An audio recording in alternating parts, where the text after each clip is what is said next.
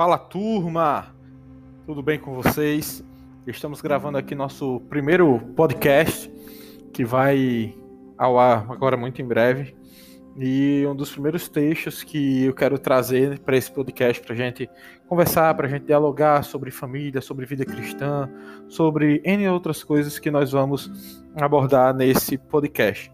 Um dos textos que mais fala comigo é nesse cenário recente é o texto que se encontra na carta de Paulo aos Romanos, no capítulo 12.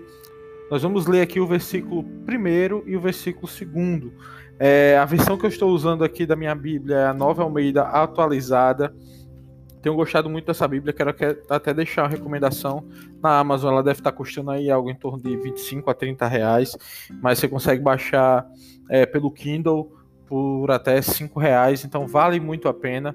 Ela já transforma algumas questões de pesos, alturas e a, a versão está espetacular. Tenho gostado bastante dela. Então, o primeiro texto que eu quero ler é exatamente esse, da carta de Paulo aos Romanos, capítulo 12, versículo 1 e 2, que diz o seguinte: Portanto, irmãos, pelas misericórdias de Deus, peço que ofereça o seu corpo como sacrifício vivo, santo e agradável a Deus. Este é o culto racional de vocês e não vivam conforme os padrões deste mundo, e outras pessoas dizer, e não os amoldeis a este e não sedes conformados com este mundo, mas deixem que Deus transforme pela renovação da vossa mente, para que possais experimentar qual é a boa, agradável e perfeita vontade de Deus. Ou seja, Aqui Paulo ele começa exatamente falando de uma vida cristã, de uma vida santa, de uma vida é, é, é, santificada aos pés do Senhor. Ele diz: ó, ofereçam o seu corpo como um sacrifício vivo, santo e agradável a Deus, porque este é o culto racional. A primeira coisa que ele está tratando aqui para a gente é acerca do culto. O que é um culto ao Senhor? É, não é simplesmente nós levantarmos as nossas mãos dentro de um templo, não é simplesmente nós é, cantarmos alguns louvores, lermos alguns trechos da Bíblia e recolhermos a nossa oferta ali, que é o que nós fazemos normalmente dentro de um templo. Não, ele está dizendo que o culto racional de alguém é oferecer o seu corpo, oferecer essa matéria, essa carne, como um sacrifício vivo, santo e agradável a Deus. E para que isso ocorra, ele vai falar exatamente no versículo 2: olha, e não vivam conforme os, conforme os padrões desse mundo,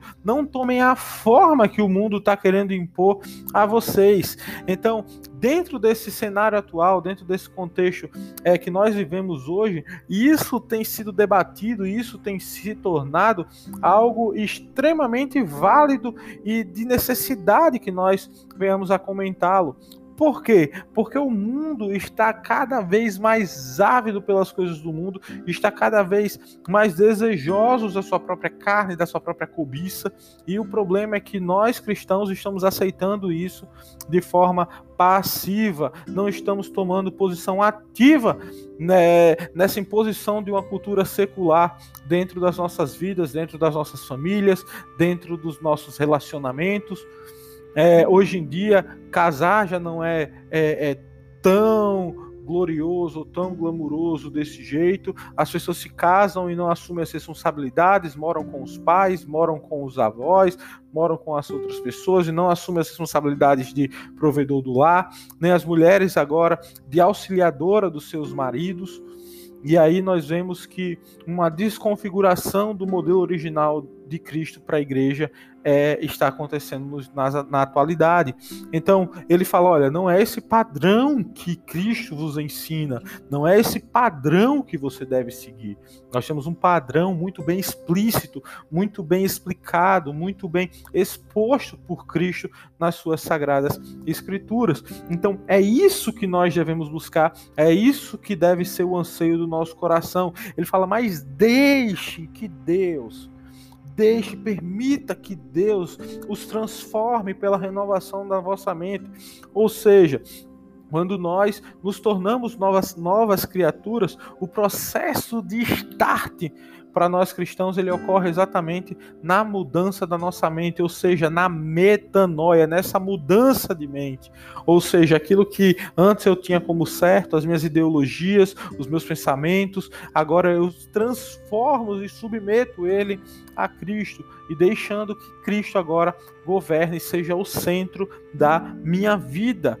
E ele diz que existe algo benéfico para isso. Quando eu permito que isso aconteça, quando eu deixo Cristo entrar na minha mente, quando eu passo a seguir esses padrões, aí então eu posso experimentar a boa, perfeita e agradável vontade de Deus.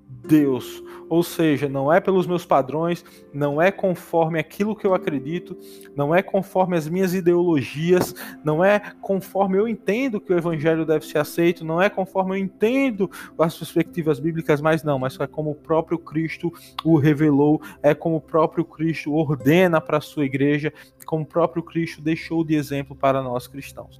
Então, a partir do momento que eu entendo isso, que eu vivo esse culto racional, que eu passo a oferecer a minha vida como um sacrifício vivo, santo e agradável, realmente não me conformando com esse mundo e sendo transformado na renovação desse nosso entendimento, aí sim eu vou viver os melhores dias da minha vida, aí sim eu vou poder desfrutar dessa boa, perfeita e agradável vontade de Deus. Então, submeta ao Senhorio de Cristo, deixe Ele ser o Senhor da sua vida, não siga os padrões seculares, não siga os padrões dessa cultura moderna, mas deixe sim ser transformado pelos padrões de Cristo. Experimente, meu irmão, hoje, definitivamente a boa, perfeita e agradável vontade do Senhor.